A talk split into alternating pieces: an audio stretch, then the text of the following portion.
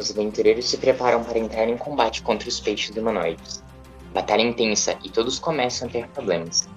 Alguns ficam muito feridos e outros têm problemas para revidar os ataques, já que os inimigos começam a agarrar alguns deles.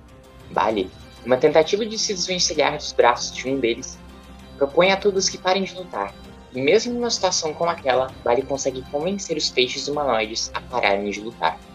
Klaus reforça o pedido do companheiro, mas alguns resistem, quando todos começam a se afastar dali, Baile lança uma bola de fogo que finaliza um deles, que estava bem ferido, e o combate acaba.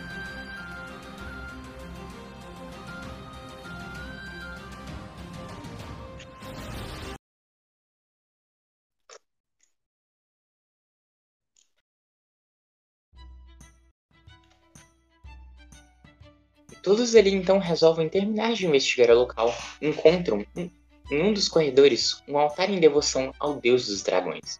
Mas Klaus, que é mais ambientado com a religião, percebe que aquele na estátua não é Kalyadranok, e sim algum outro tipo de dragão. Eles então seguem o resto do corredor e Letícia começa a procurar por armadilhas no local. Ela encontra algumas, mas grande parte estava desativada, e algumas a mesma consegue desarmar. Todos começam a inspecionar um pouco mais a sala vazia diante deles, até que Klaus e Letícia percebem algo estranho com a parede do lado esquerdo. No meio dela, tem o formato de uma porta que parece ser possível abri-la. Mas Barry está muito impaciente e acaba destruindo a porta com uma de suas magias. Logo à frente, é possível ver uma escadaria que sobe até o alçapão.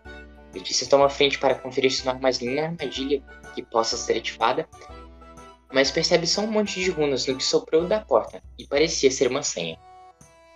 Voldrin, Klaus e Bali sobem para tentar abrir o alçapão.